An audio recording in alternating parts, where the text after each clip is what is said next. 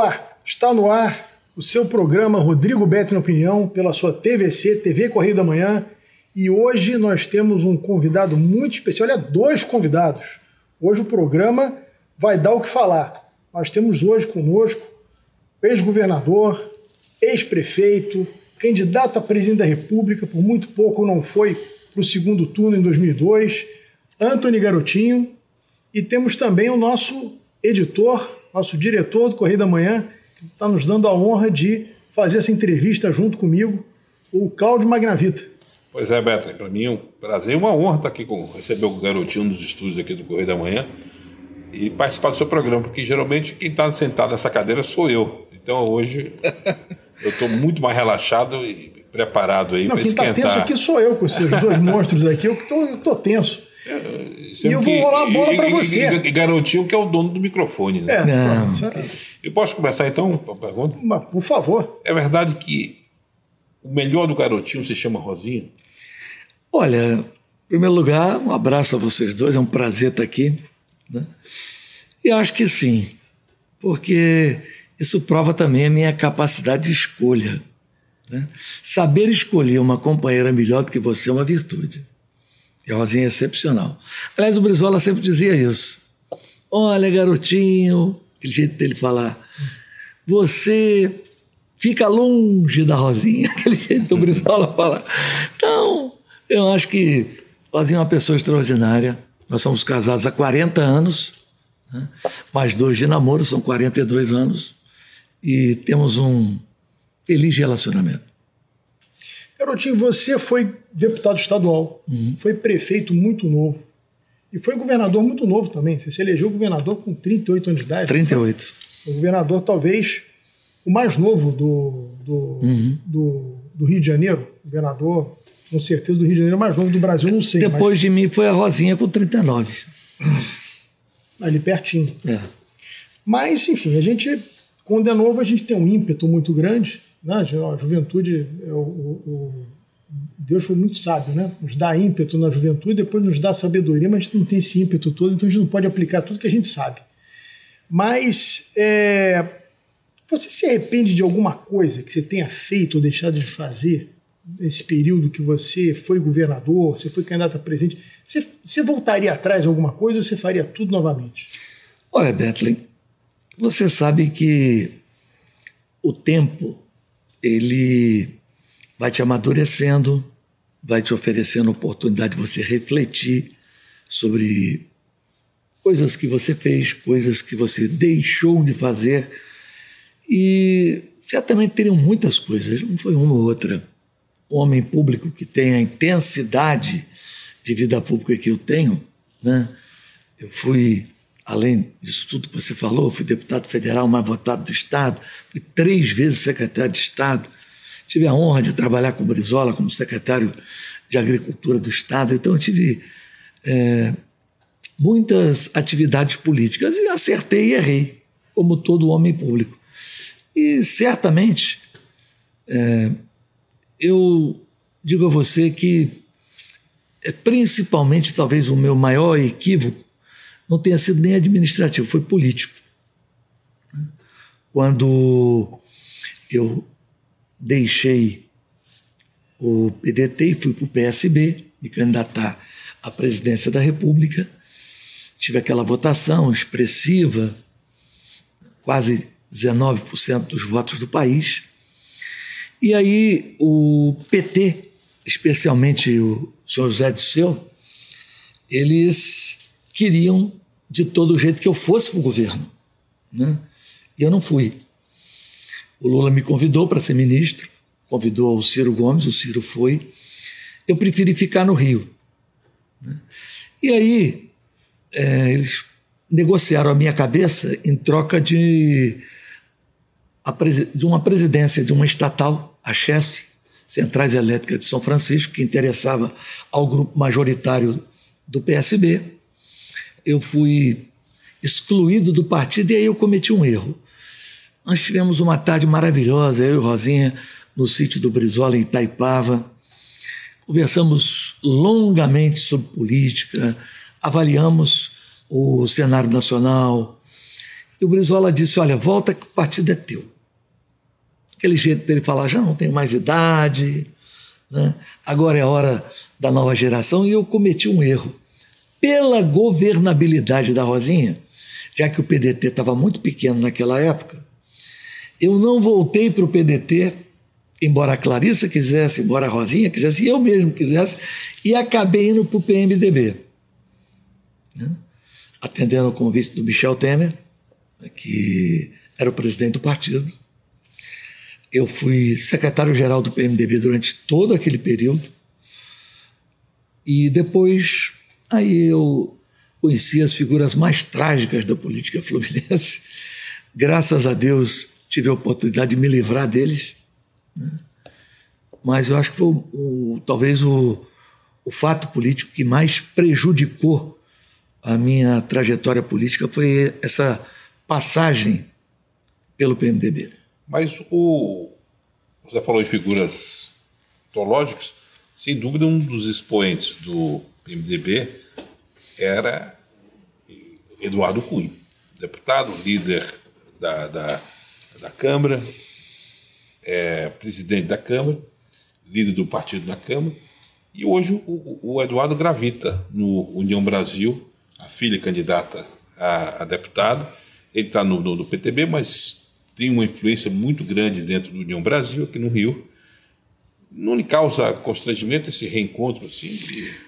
Olha, eu não guardo, guardo ódio no armário. Né? Guarda onde? Lugar nenhum. Ódio descarto. Tem pessoas que guardam e ficam com aquilo ali. Como diria né? o saudoso Conde, você não carrega bacalhau. É.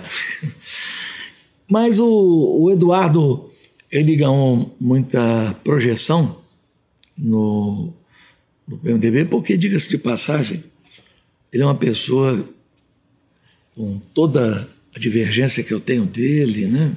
E as diferenças que tenho com ele, ele é uma pessoa muito inteligente. Né? Ele se aproximou de mim não pelo PMDB. Quem me apresentou Eduardo Cunha foi o Francisco Dornelles, que tinha me apoiado no segundo turno contra o César Maia eu havia combinado com o Dornelli dar um espaço para ele no governo, coisa normal da política. Ele me apresentou o Eduardo Cunha e foi quando eu conheci o Eduardo Cunha. Depois disso, nós tivemos aí alguns é, episódios, né? tivemos uma, uma briga muito traumática. Ele seguiu a vida dele, eu segui a minha. Né? Ele está no PTB, né? embora ele tenha bastante influência como você mesmo disse, no União Brasil, mas ele não é nem filiado nem dirigente. Ele colocou a filha dele no Rio, porque no PTB certamente seria muito difícil para ela se eleger. Ele anda até meio um pouco aborrecido, porque uma vez eu falando do, do, do, da Benedita, aquela medida que a Benedita tomou, que o Nelson Rocha, que aliás voltou ao governo, tomou de dar isenção a, a quem vendia combustível para fora do, do, do, Rio de Janeiro, fez a fortuna de muita gente. Eu vou pedir até perdão ao Cunha e desculpa, eu sei que ele está aborrecido com isso, mas vamos virar essa página aí, porque faz parte da história. Aliás, também já prescreveu, né? Então, o que eu queria lhe colocar é essa questão da Benedita, porque tem aquele ato. Você é governador, se beleza, Rosinha assume e Benedita fica. Que balanço você faz? Porque Rosinha perdeu um uma boa parte do tempo da gestão dela para voltar a colocar a casa em ordem. Né? É, a Benedita é uma pessoa, uma pessoa extraordinária, uma cidadã digna de respeito, nosso carinho. Só Mas... completar, tem um parente dela que foi presidente da Turizio, que até aquele quadro Juarez Machado levou para casa. Se tiver de mandar buscar, de volta. Mas do ponto de vista administrativo, sem nenhuma noção de administração pública e ficou um pouco tutelada por algumas pessoas do PT no governo, e aí cometeu muitos erros. Marcelo Sereno. Marcelo Sereno, e, e vai por aí. Né? Então, assim, foi um, um desastre, né? porque o governo vinha bem, vinha de uma fase de recuperação, primeiro ano do meu governo. Eu não fiz nada a não ser negociar a dívida do Estado com a União. O Rio de Janeiro era o único estado do país que não tinha dívida negociada com a União. Eu fui até Brasília, levamos quase um ano negociando a dívida com Pedro Malan, com aquela equipe do, do Tesouro Nacional, fechamos a negociação. Segundo ano, muito investimento, né? o Estado com a capacidade enorme de, de realização, fizemos muitas obras importantes, botamos os salários em dia, é, foi, eu acho que o período em que o Estado mais contratou policiais militares, policiais civis, é, professores, e continua assim no terceiro ano. No quarto ano, né, eu saio no dia 2 de abril, a eleição seria 2 de outubro, e a Benedita assume. Mas eu fiquei, aqui eu vou confessar a vocês aqui, eu fiquei em dúvida assim até a hora final.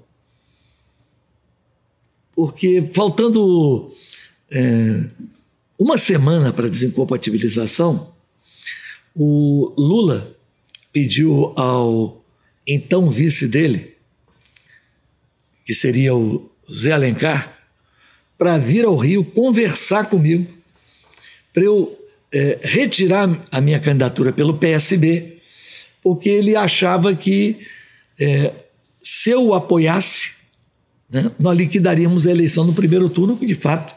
Né, ele, ah, matematicamente. Matematicamente estava aprovado. E eu fiquei numa dúvida. Né, depois eu disse: não, eu vou ser candidato. E fui candidato, tive 19% dos votos, uma votação expressiva. Mais do que a Brizola. Mais do que a Brizola. Uma votação grande. Eu, eu tive uma campanha é, estrategicamente pensada. Eu não tive marqueteiro importante, eu não tive ninguém. Eu tinha um minuto e vinte de televisão. Né? Estrutura praticamente nenhuma. Candidatos a governador, só para você ter uma ideia, nosso candidato em São Paulo era o Sargento Pitoli. Mas o Bolsonaro também foi assim. Né? e, e, no Rio Grande do Sul era o Caleb. Enfim, pelo Brasil inteiro nós não tínhamos candidato nenhum. Bem, mas eu, né, naquele um minuto que eu tinha de televisão, eu tratei todos os programas do mesmo tema: salário mínimo, salário mínimo, salário. Eu só tratava de um tema. Fiz uma campanha monotemática. Né? Um dia o doutor Arraes até me liga e diz assim: eu tive lá em Carpina, uma cidade que eu gosto muito, lá no interior de Pernambuco. E o povo está dizendo que vai votar no garoto salário mínimo. Acho que esse negócio vai dar certo. Aquele jeitão do doutor Arraes. Né? Então, assim, eu, eu acho que foi uma campanha vitoriosa. Está voltando né? a Benedita. Aí... Benedita, é, como pessoa, como parlamentar, muito bem, executivo não dá. Garotinho, você sabe que eu vivi um momento da história junto contigo? É verdade. Que eu é, eu lembro bem, e é um, é um, é um, eu queria voltar àquela, àquele início que a gente começou a conversar aqui sobre coisas que você pode ter se arrependido, porque esse momento talvez foi uma decisão que você tomou que se caminhasse para outro lado, a história do Rio de Janeiro seria completamente diferente. Eu lembro que até aos 48 minutos do segundo tempo havia uma dúvida em 2006 se a Rosinha sairia do governo para que você pudesse ficar elegível e a Rosinha elegível, a Rosinha vir para o Senado e você para deputado federal. Eu lembro dessa história bem. E o Conde ficar no governo. E isso estava desenhado. Né? A Rosinha se elegeria senadora, com toda a facilidade do mundo, e você seria deputado federal, como você foi depois, com 700 mil votos, arrastaria um mundaréu de gente. Acho que faria até mais naquela época o governo, né? Enfim, mas acabou que ali você sofreu uma pressão danada para não deixar o Conde sentar na cadeira, porque achava que o Conde sentado na cadeira ia querer ser governador. Você vai, você, história, eu acho que essa história mudaria hoje completamente. Você vai me obrigar aqui a, a, revirar um baú. porque essa história, história, essa história não faria... foi contada a ninguém. Essa é uma, é, é uma, uma história interessante. Uhum. Rosinha já com o discurso pronto para se desincompatibilizar na Assembleia tudo encaixotado já dentro da nossa do palácio para a gente mudar para uma casa para sairmos do palácio e renunciar. Quando na véspera à noite eu já recolhido com Rosinha eu durmo cedo, era perto das 11 horas. O rapaz liga da portaria do palácio e diz: Olha, o, o, o Sérgio Cabral está aqui. O doutor Sérgio Cabral com o assessor dele. Eu falei: Quem é o assessor? É o Regis, doutor Regis. Regis Fischer. É. Mas o, eles querem falar com o senhor, ele está até um pouco alterado. Essa hora. E será? Aí desci, botei lá um short e tal, camisa, e disse: Olha, eu estou vindo aqui porque eu estou com uma informação muito importante. Se a Rosinha sair do governo, o Conde vai apoiar o Duda. Eu digo: Quem? O Duda, que era o Eduardo Paz. Aí eu falei: Ô, Cabral, essa hora, você me acordar para. Não, Rosinha não pode sair. Falei: Não, pera um pouquinho. Vamos rodar aqui o palácio. Não, não quero ver nada. Estou decidido. Se a Rosinha sair do governo para ser candidata a senadora e eu e você ser candidato a deputado federal, eu não sou candidato a governador. É brincadeira, né, cara? Uma hora dessa você falar uma coisa, não, eu não sou. Ô, Camarão, até o discurso da Rosinha está pronto. Está aqui o discurso pronto. Abri o computador, mostrei para ele. Não, não, não. Fonte segura. Eu conheço. O Eduardo foi candidato nessa eleição, teve 5% dos votos para governador. E ele cismado. Aí ele falou: não, porque a máquina vai jogar tudo em cima do, do, do Eduardo. Eu falei: Cabral, não existe. Isso aí não, não vai funcionar. Peguei o telefone, liguei para o Pisciane. Pisciane já estava dormindo. Eu falei com a senhora dele, ela disse: não, é, é, grave. Eu falei: é um assunto grave, urgente. Então, o Cabral sentado lá, irritado. Aí, falei: Pisciane, está acontecendo isso, garotinho. Ele me falou isso hoje cedo. Você dá um jeito aí. Eu falei: mas, ô como é que eu faço agora? Não, se vira aí. Você acha que tem algum fundamento? Sei lá, ele diz que conhece profundamente o Conde, que o Conde é mais ligado a, a, a, ao Eduardo do que ele, né? porque eles romperam junto com o César Maia, umas doideiras assim, mas firme na convicção dele.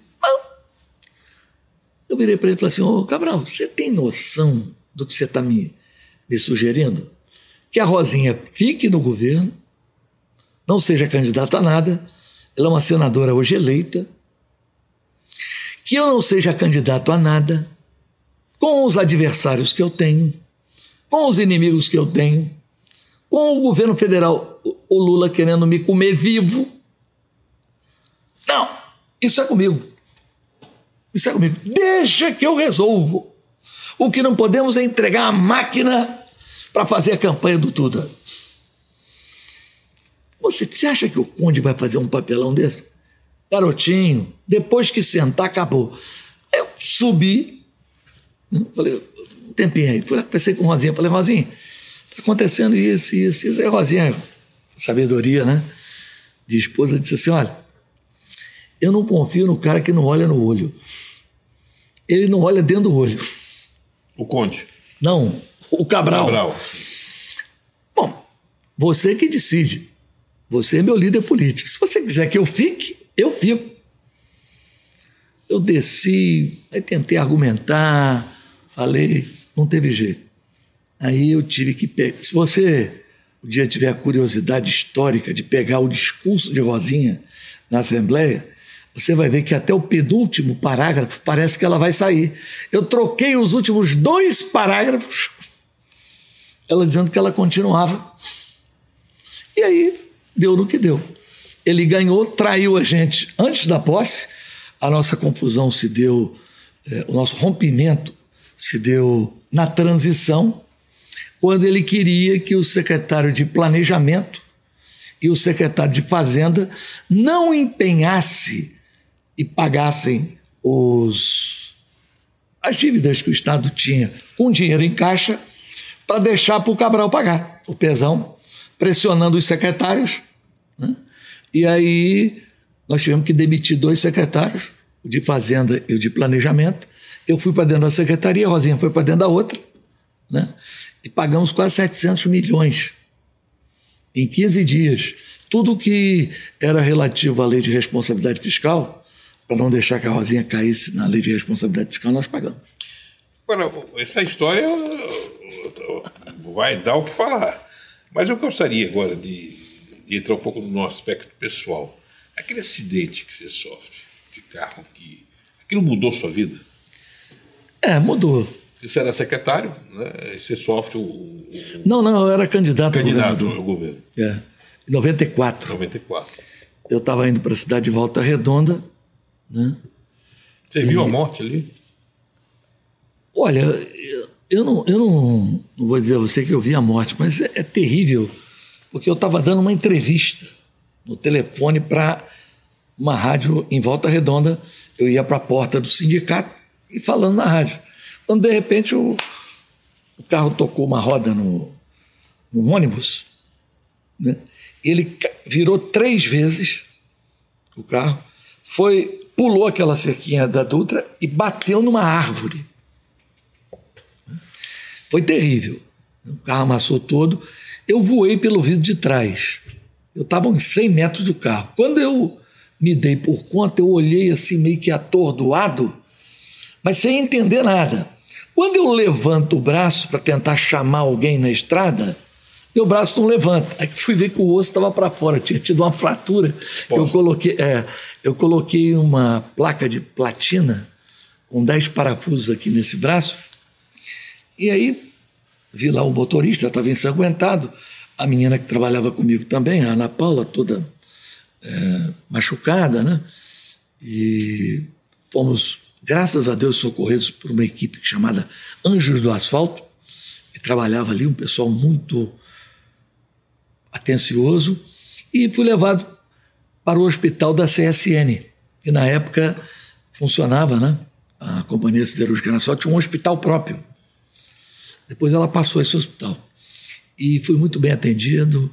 E lá eu tive uma experiência né, que foi muito marcante para mim, que foi o início da minha conversão. Mas fala dessa experiência. Porque até hoje você nunca detalhou. Você chega na experiência. Não, eu tenho um livro. Sim, mas, mas, livro. mas mergulha nessa experiência. Virou o carro, virou minha vida.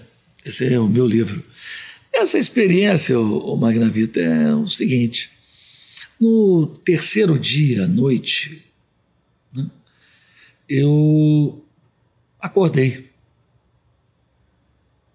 Acordei meio que zonzo. Né, e só havia no quarto a Rosinha. E eu comecei a ver o acidente, como se fosse um filme passando na minha frente, uma coisa meio estranha, né? E aí eu chamei a Rosinha. Falei, Rosinha, não tô, não tô legal. Ela disse, o que você está sentindo? Eu falei, eu tô vendo o acidente como se fosse um filme passando na minha frente. Né? Ela disse assim, mas o que você está sentindo? Eu falei, estou sentindo um troço quente aqui por dentro de mim, estranho. Quente. Eu falei, é. Ela, vou chamar a enfermeira aqui. Aí foi lá, chamou a enfermeira, ela mediu minha temperatura, mediu minha pressão, tudo ok. Eu o que está acontecendo? Aí eu expliquei novamente para ela que eu estava vendo o acidente, que eu estava com uma coisa quente aqui. Ela falou assim: ó, só aparentemente não tem nada. Mas eu já estava chorando, né? Você está chorando por quê? Aí eu falei assim: não sei, eu acho que eu estou tendo uma experiência estranha eu acho que Deus está falando comigo. Aí Rosinho olhou assim para a enfermeira de rabo de olho. Eu, pô, marxista. Né? Cara que é, presidia núcleo de estudo. Né? Profundamente conhecedor de Gramsci. Né? Rosinha Olha, ele não está bem. ele não está bem. Meu Deus. Né? Aí a enfermeira ficou assim e falou: olha, eu essas coisas assim eu não entendo bem, mas tem uma, uma outra enfermeira aqui no, no hospital que ela é evangélica. Se o senhor quiser, eu posso chamar ela para fazer uma, uma oração aqui para o senhor. Aí veio uma enfermeira, né? chegou do meu lado, falou assim: é, Eu estou sem graça. Eu falei: Mas por que você está sem graça? Ela assim, porque eu sou desviada. Eu não entendi a palavra desviada. Eu não sabia que na igreja usava essa palavra assim. Você é o quê? Ela disse, eu sou desviada da igreja. Eu não posso fazer oração pelo senhor. Aí eu tá. Ela disse, mas se o senhor quiser, o meu pai pode vir aqui amanhã, que ele é pastor da Assembleia de Deus. Né? Aí o pai dela foi lá, no dia seguinte, de manhã, fez uma oração comigo e disse: Olha, esse acidente aí é uma bênção para a sua vida. Deus está te parando. Deus está me parando. É, Jesus está te chamando. Eu falei, pô, vou morrer. Jesus está me chamando. Aquela coisa que eu não conhecia, né? pouquíssimo de, de religião, não entendia bem aquelas palavras ali. Mas aí eu não me converti. Eu resisti muito, achei que aquilo não era para mim, não era o momento. Aí depois, é, passada a eleição, passado todo o período é, político, eu voltei para emissora de rádio, a Rádio Tupi. E aí, numa dessas, eu assistindo um programa de manhã, vi o pastor Caio Fábio falando, junto com o pastor Antônio Carlos, da Igreja Presbiteriana, acho que ele saiu, era aqui da Barra, né? E aí eu fiz um, um curso com eles de estudo bíblico, estudei a Bíblia toda, aí me batizei e me converti. Já tem. Foi 94, nós estamos em 28 anos. Fala um pouquinho sobre política, Magna É, depois de falar de Deus, agora tem que falar de política. Né? É. Garotinho, como é que você está vendo o momento atual a nível federal. Primeiro vamos falar um pouquinho a nível federal, depois a gente entra aqui a nível estadual. Né? O, hoje é uma, pelo menos as pesquisas indicam isso, há uma enorme, é, digamos assim, polarização entre Lula e Bolsonaro. O, até nas pesquisas espontâneas você tem uma indicação muito forte que o eleitor está muito decidido entre os dois. Né? Uma, um pouco espaço. Você ainda acredita que pode haver uma terceira via ou você acha que vai ser Lula ou Bolsonaro mesmo? Olha, até discordando de você, porque eu sei que você pensa assim, na eleição de 2002, nesse período, até um pouquinho mais adiante, eu tinha 2%. E todo mundo já dava como certo o segundo turno entre Lula e Serra. Eu tinha 2%. Né? No final, tive 19%. Cheguei o Serra com 23%. Mais um pouquinho, eu passava.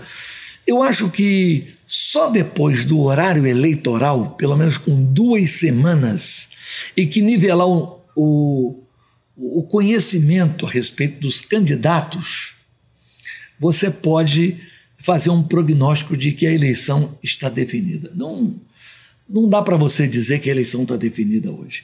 É porque no inconsciente da população só existem dois personagens hoje muito fortes o Lula e o Bolsonaro. Um presidente e um ex-presidente. Você dirá, ah, mas o Ciro foi candidato quatro vezes. O Ciro, embora tenha um excelente programa, é uma pessoa que conhece, ele sofre de um problema de comunicação. Quando ele fala, ele, ele fala de uma tal maneira que ele é, quase que ameaça o eleitor. Eu disputei a eleição com o Ciro, cheguei com 5 milhões de votos na frente dele. Né? Então, assim, o Ciro é uma pessoa preparada, o programa dele de governo ele é uma pessoa muito esclarecida, capacitada, não, não tenho dúvida disso, mas acho que dificilmente ele está nesse jogo. Né? O que eu acredito que pode surgir é alguém com um perfil que saiba usar os meios de comunicação que saiba se comunicar, porque tem muita gente que está indo para um lado ou para o outro, mas sem convicção. Especialmente para o lado do PT. O tal do já ganhou. Aí o cara começa a ir. Entendeu? Eu acho que quando houver um detalhamento mais claro, o cara puder olhar. Bom, eu acho que há muita assim consolidação precoce, né? Tá precoce. Agora vamos voltar aqui à política estadual. Você é candidato a governador, quem vai ser seu vice? Não sei. Quem seria o vice ideal para você? Olha, eu decidi por essa candidatura de governador há pouco mais de 10 dias. Até então era candidato a deputado federal. Foi de uma conversa muito incômoda com o governador. Né? Eu já tinha alguns indicativos né? é, que o governador estava, a meu ver, quero influenciar ninguém, mas a meu ver, ele não tem é, tamanho para ser governador do Rio de Janeiro. Acho que ele caiu muito de paraquedas no cargo e, vamos dizer assim, deslumbrou. Tinha tudo para montar uma grande equipe, eu torci por isso. É, fazer um excelente governo, mas acho que duas coisas prejudicaram o desempenho dele. Primeiro, um núcleo que se formou em torno dele, pequeno, restrito, que tem uma vocação patrimonialista muito grande. E eu estou dizendo isso aqui porque eu disse ao, ao Cláudio, eu disse, olha, quando eu falei com o Cabral, que se ele não mudasse o comportamento e aquele grupinho que estava em volta dele, o final dele seria triste, eu quero dizer hoje para você: você está indo pelo mesmo caminho do Sérgio Cabral. Então, este núcleo, sabe, de pouco compromisso republicano, muito interesse é, patrimonialista, está prejudicando muito o governador. Isso me afastou um pouco e a outra coisa é isso, a falta Você de. Você nunca foi acusado de corrupto? Não. Nunca teve nenhum tipo. Aliás, o Rosinha outro dia estava fazendo bolo para poder aumentar a renda familiar. São dois ex-governadores dentro de casa. Eu, outro dia eu escrevi que a sua maior fortuna é a política. A sua satisfação não é um milhão, é o voto. O voto em milhões, quer dizer. E fala um pouco desse ser político que não tem ganância com relação à conta bancária, dinheiro na Suíça, andar de jatinho, andar de helicóptero, e pensa política 24 horas. É, eu acho que isso é derivado. pensa tanto em política que você dorme com a ex-governadora. Ah, eu, eu, eu, acho que isso é derivado da minha outra atividade, que é a minha atividade principal, que é o rádio. Né? Eu sou radialista desde os 16 anos. Então você imagina 1976 no rádio em Campos, com poderosos como o ex-deputado Alain Ferreira, oito mandatos, dono das televisões da cidade, das rádios, né? sócio de Mário Andreasa, todo poderoso. Outro do outro lado era o Zezé Barbosa. Né?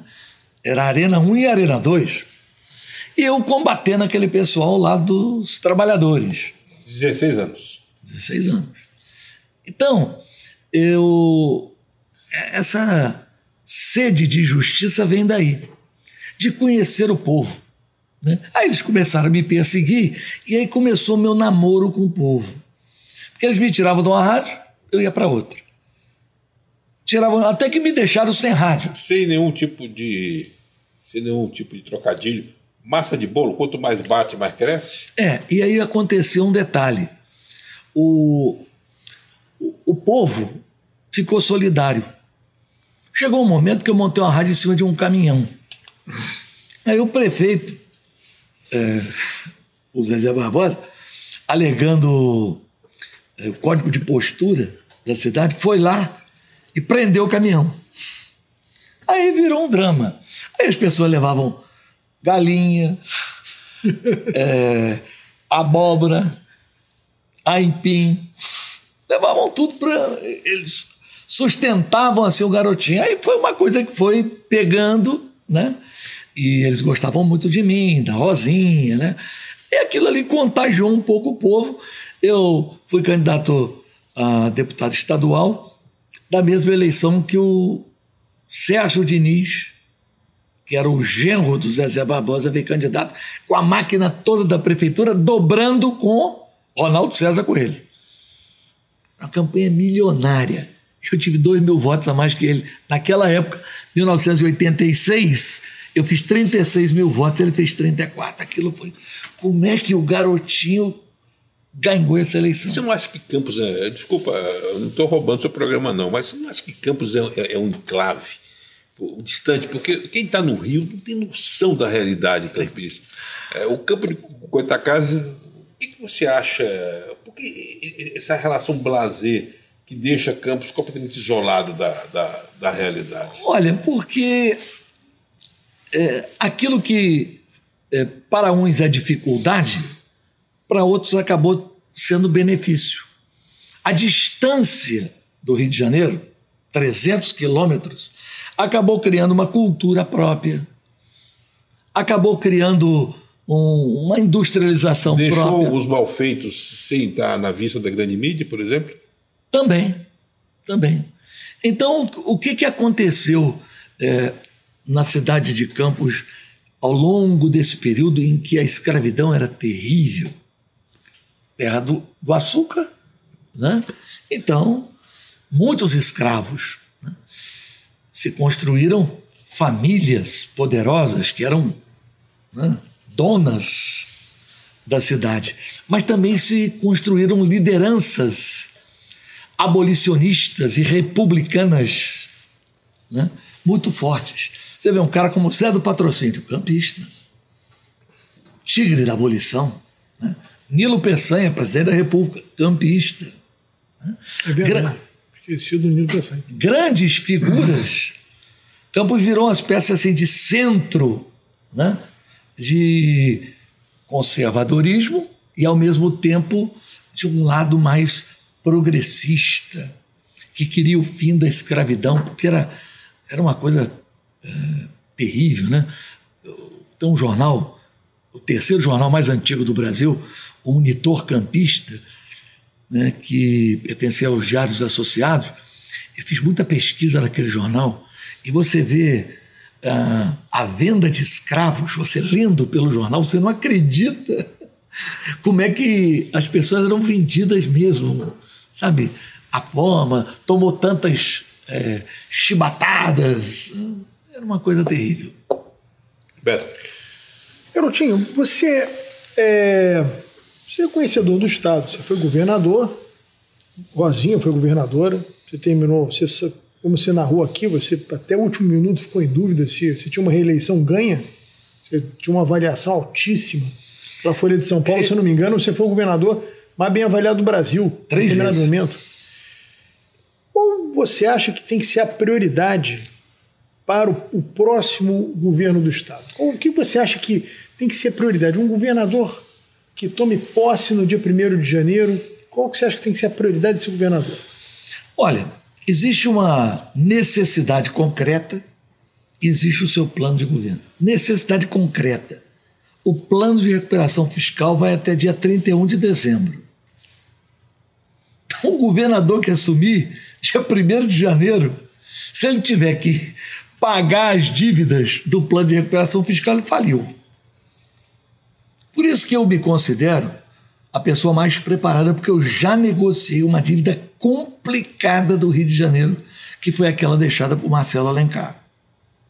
E com uma equipe altamente competente, que era do Tesouro Nacional, que era Joaquim Levy, aquela patota, né? neoliberal. Então, essa, a meu ver, é a função que o governador vai ter que desempenhar. Agora, prioridade: emprego. O Rodrigo Betlin, eu moro a quatro é, quadras no apartamento do Flamengo da Clarissa. Eu, de vez em quando, vou lá ver meu neto. Né? Eu vou andando. Eu nunca vi tanta gente dormindo na rua. Impressionante passando fome, desesperada. É, é uma situação. Mas essa culpa é do Guanabara ou do Planalto? Olha, é, é da conjuntura. Mas o governador tem muita responsabilidade. Nós tínhamos um programa aqui na, na época do meu governo, que era tocado inclusive pela Rosinha, chamado Reconstruindo Cidadania. Pegava as pessoas, tirava da rua, fazia acolhimento, né? levava para aquele prédio antigo da CTC, lá em triagem, as pessoas tomavam banho, cortavam o cabelo, né? se alimentavam, passavam por um psicólogo, depois por um assistente social que encaminhava ou de volta para o seu estado, para a família, né? ou encaminhava para o mercado de trabalho. Uma paralisia. Uma paralisia. O governo federal, a gente tem que entender que foram dois anos de pandemia. É muito difícil um país parado, sem é, atividade econômica, que o governo federal conseguisse fazer milagre. Se você, às vezes as pessoas no Brasil, por falta de conhecimento, falam de inflação. A inflação no Brasil está terrível. A inflação está terrível nos Estados Unidos. A inflação está terrível na Europa. Nós temos manchete. O massacre do Alberto Fernandes. O que aconteceu na Argentina, eles estão morrendo de inveja do Brasil e do Bolsonaro, porque a situação lá, quem quer. Se Bolsonaro se o Brasil tivesse igual à Argentina, Bolsonaro não tinha condições de andar na rua. É, eu, eu, eu, fico assim, sabe, é, analisando, é, nesse momento muito apaixonado do Brasil, de um lado e de outro. Como eu sou uma pessoa que tem formação de esquerda, eu me sinto à vontade para fazer uma análise independente. Às vezes eu vejo pessoas é, criticando demasiadamente o presidente. O presidente tem seus erros. Ah, mas o Bolsonaro fala besteira. Eu vou te contar o que eu, eu tenho uma filha que é missionária. Ela estava há pouco tempo numa cidade chamada Pacaraima, na divisa do Brasil com a Venezuela. Os fundos da igreja dela davam para a Venezuela e a frente para o Brasil. Ela me ligava de vez em quando, chorando no telefone: Papai, é, jovens de 15 anos com 8 quilos nossa morrendo de fome. E o, o Lula compara Angela Merkel com Nicolai Maduro. Não Isso não é besteira? Entendeu? Pelo amor de Deus. Eu não estou contando isso porque ninguém me falou. Foi minha filha. Minha filha agora está indo para Noruega pela Me fala, Jocum. Você está falando de filha. É, eu estou querendo puxar muito para o lado pessoal, porque você tem uma história bonita para contar sobre adoção. Por exemplo, quantos filhos? Eu tenho quatro com a Rosinha e cinco que nós adotamos. Agora, nós nunca saímos de casa para adotar ninguém. Todo mundo foi aparecendo na nossa vida. A Aparecida, eu estava fazendo programa de rádio. Né? Aí chegou uma senhora e ela queria dar a filha mais velha porque o marido tinha abandonado, ela cortava a cana, não tinha com quem deixar a criança. Nós já tínhamos a Clarissa na época. Né? Cheguei em casa, fiquei. Na hora eu falei com a secretária, disse para ela que aqui na rádio não pode fazer essas coisas, não. Dizer isso aí naquela época era juiz de menores, né? Dizer isso aí, o juiz de menores manda me prender. Né? Aí ela voltou no dia seguinte. E aquela noite para mim foi terrível. Eu botava a Clarissa no colo, atravessada aqui na barriga, ela tirar a cólica, né? É. E a Rosinha dizia, mas você está meio triste hoje. E eu dizia, a senhora foi lá na rádio dar uma menina de oito anos. Rosinha, como é que ela é? Eu digo, ela é pretinha, mas não é marrom, não. Ela é negra mesmo. Lábios, cabelos e tal. Aí, Rosinha, andava para lá, andava para cá. Você está querendo adotar essa menina, né? Eu falei, ah, sei lá. E foi, adotei. Né? Depois, vou para o último. Vou contar um por um. O último, vou Davi. Né? Você já contou essa história em livro? Desculpa. Não, não. Porque é, é, é, esse lado do garotinho da Rosinha, eu como jornalista que vive a, a, o mundo político, eu acho fascinante, porque uma coisa é o processo de, de adoção por uma questão é, de, de, de, tirar proveito infelizmente. E uma coisa é essa história, porque você não diferencia Não. tanto Vladimir, os, teus filhos adotivos. são Eu todos- evito falar, eu toquei no assunto que você falou, que infelizmente ainda tem gente para dizer que eu fico usando isso para política. Não, você nunca usou. E, e- e isso é uma coisa que eh, o Beto é testemunha. Eu estou puxando, porque eu acho interessante revelar ao telespectador. Mas o último, O último. o último, eu em 98 ganhei eleição para governador. Dia 18 de abril, dia do meu aniversário, o então proprietário da Rádio Melodia, Francisco Silva, faz uma festa com os cantores evangélicos na casa dele, na Barra, né? Para o pessoal agradecer e tal. Quando eu chego lá, encontro a esposa dele com uma criancinha no colo. Seis dias. Opa! É do Fábio, é do Theo, como é, quem é que arrumou o problema? não, não é de ninguém e tal. Isso aí foi o seguinte, uma moça, né? nós aconselhamos ela não abortar, ela não abortou e deixou a criança no banco da igreja. Aí agora tá ficando cada dia com um, já é o sexto dia. Caiu logo hoje, na comemoração do seu aniversário, tá comigo aqui. Aí Rosinha veio atrás, ah, que gracinha, pegou. Aí ficou ali, né? Tá cantando lá o Matos Nascimento, o William Nascimento, é, a Aline, a Cassia, todo mundo cantando e tá Rosinha ali com a criança e tal. Tá acabando o aniversário e foi indo todo mundo embora. Ficamos eu, o finado Francisco Silva, gente muito boa, e a esposa dele. Aí Chico Silva com aquele jeito dele, é, rapaz, dona Roginha leva jeito mesmo, né? Aí. Já tinha oito, né? É, você tá querendo ficar com essa criança, né, Rosinha? Aquele jeito dele. Aí Rosinha, é, nós vamos morar no palácio, né? Onde moram oito, moram nove, né? Né, meu bem? Eu falei, é. Presente de Aí, aniversário. qual é o nome de- do garoto? Aí ela falou: ah, não tem nome ainda. Aí eu liguei para casa, o, a Clarissa atendeu o telefone e falou: ó, segura o pessoal aí que eu tô chegando e nós vamos fazer uma votação. Não A sabia pra votação quê, de né? quê? Para escolher o nome do irmão de vocês que eu tô levando para casa. Aí aquilo foi um alvoroço, acordaram as crianças todas, chegamos à noite, aí fizemos uma votação. Um queria Emanuel, outro queria eh, Moisés, ganhou Davi. Né? Ele frequentava a escola dominical, era professor da escola dominical, ganhou Davi e ficou Davi. Aí já está um, um rapaz. É verdade que Clarissa tem muito mais a ver com você e Vladimir muito mais a ver com o Rosinho? Rapaz, eu não, não faria essa aposta, não.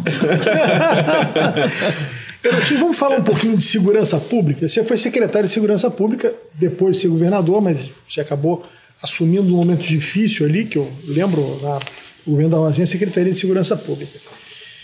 Segurança pública no Rio de Janeiro é uma coisa única, né? Porque você pega São Paulo, por exemplo, você tem apenas uma quadrilha. Aqui você tem uma disputa de território entre várias facções, é Comando Vermelho, é Amigo dos Amigos, é Terceiro Comando, é milícia, é uma disputa de território. E, assim, a sensação que o Carioca e o Fluminense tem é que é um problema insolúvel, porque se a polícia entrar na comunidade, é recebida a tiro, é revida com tiro, daqui a pouco tem uma bala perdida, um inocente. Enfim, é, uma, é um negócio assim: se correr o bicho pega, se ficar o bicho come. Qual você acha que é a solução para o problema, para esse problema de, de, de essa, essa, essa disputa de território no Rio de Janeiro, que é o que faz esses bandidos terem um armamento tão pesado e a gente conviver nessa verdadeira praça de guerra que o Rio de Janeiro se tornou nas últimas décadas? Complementando. Você se arrepende de ter sido secretário de segurança? Não, de jeito nenhum. De jeito nenhum. Olha, a segurança pública ela tem que ser trabalhada, na minha visão, num tripé que nós trabalhamos. Prevenção. Nós tínhamos muitos programas de prevenção, Jovens pela Paz, Reservista da Paz, Vida Nova na Comunidade, muitos programas na comunidade. né? Segundo ponto, modernização do aparelho policial. Nós fizemos a delegacia legal, acabamos com as carceragens, informatizamos todas as delegacias, colocamos eh, a polícia com fuzil, porque a polícia não usava fuzil, usava 38. Colocamos a polícia civil com pistola ponto .40. É, construímos a sede do BOP para treinamento. E o terceiro é a repressão qualificada. O que, que aconteceu ao longo dos anos? A prevenção acabou. Eu não tenho programa mais dentro de comunidade para fazer prevenção. A juventude está abandonada. Você pega um cara como Mumuzinho, que é um cantor. Mumuzinho estava no tráfico. Ele saiu pelos Jovens pela Paz. Você pega o Naldo, cantor Naldo. Ele e o irmão eram do tráfico na maré. O Naldo veio para os Jovens pela Paz, saiu e o irmão morreu no tráfico. Né? Então você não tem programas hoje para essa juventude poder ter uma válvula de escape. A modernização do aparelho policial. Eu me lembro quando eu, quando eu fiz a sede do BOP, a Força Nacional de Segurança vinha treinar aqui no Rio. Lá naquele prédio, lá em cima, na Tavares Bastos. Hoje você tem as delegacias legais todas quebradas. Os bancos de dados se perderam todos. Você não tem papel para imprimir. Não tem nada. E a polícia militar não tem mais treino. E a corrupção na polícia? Não, é... eu, eu quero puxando isso porque todo mundo fala logo do Álvaro Lins. Olha, posso te dizer, o Álvaro Lins foi vítima de uma grande maldade de um sujeito chamado Maurício Demétrio. Maurício Demétrio é a única testemunha contra o Álvaro Lins. E quem é o Maurício Demétrio? O maior armador de Arapuca, que está preso agora. Né? Até que enfim apareceu alguém para prender esse cidadão, porque quando o, o Álvaro afastou ele da delegacia de meio ambiente, ele estava extorquindo a Bayer da delegacia de meio ambiente. Ele se vingou. Entendeu? Ele era um excelente chefe de polícia, eu não, não tenho arrependimento dele, né? Beto, nós estamos chegando ao final. Vamos fazer um ping-pong com o garotinho? Vamos, começa você. E, vamos lá. Bolsonaro. Bolsonaro, para mim, faltou um pouco de equipe. Né? Mas, assim, na média dos outros presidentes que passaram. Contigo agora, Beto. Lula. Olha, eu tenho muito ressentimento com o Lula. Eu acho que o Lula, por tudo que ele prometeu ao povo brasileiro, principalmente acabar com o maior problema do Brasil, que é a desigualdade, pela origem dele, ele tinha condições naquele momento de enfrentar a imensa concentração de renda, como dizia um amigo meu, que eu não vou aqui citar o nome porque ele do PSDB, ele dizia assim: o Lula dizia que o Fernando Henrique era o, a mãe dos banqueiros. Ele foi o padrinho. Nunca os bancos ganharam tanto dinheiro como no governo do PT. Judicialização da política. Terrível. Terrível. Tem que acabar isso. Eu acho que a pessoa que é eleita pelo voto da população não pode sofrer é, interferências como a gente vê aí o cara tirar um, um prefeito eleito, tirar um, um mandato, uma canetada, às vezes sem nenhum fundamento, e principalmente quando não há lei. Né? Se cria uma, a famosa jurisprudência, e em cima da jurisprudência vão tomando decisões.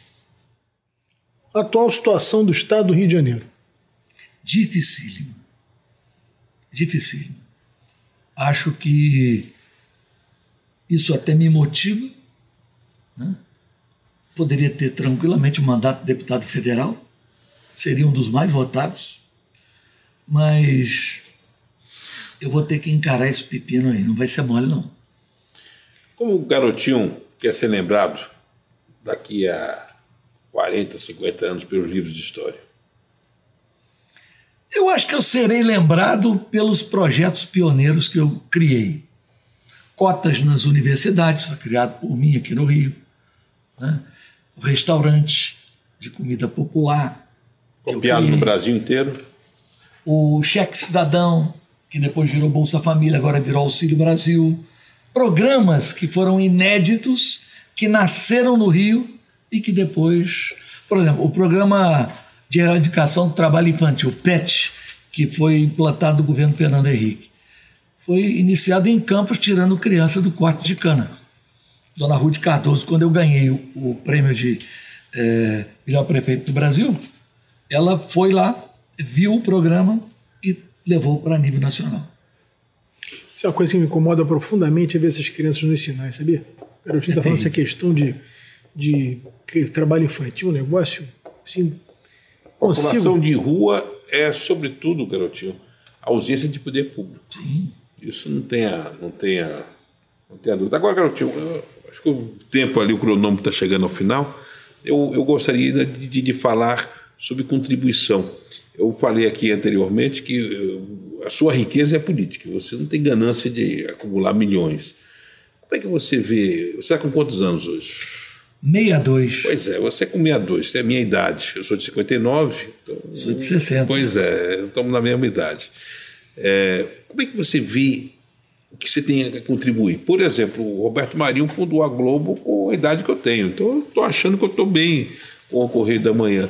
Como é que você vê o Antônio Garotinho na questão do que tem a contribuir? Porque você, tá, você tem hoje experiência, começou muito precoce, ou seja, você tem uma capacidade de acumular uma experiência que poucas pessoas da sua idade têm. Começou muito cedo, 16 anos radialista, já compor.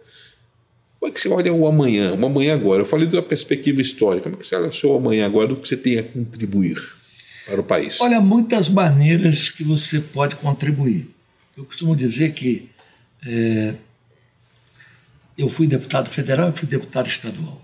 Não é que eu não tenha aptidão para o legislativo, mas não é algo que me fascina. Eu gosto de falar, mas eu gosto de falar no rádio. Eu sou um radialista por natureza. É a minha natureza. né? Então, eu, eu sou um executivo.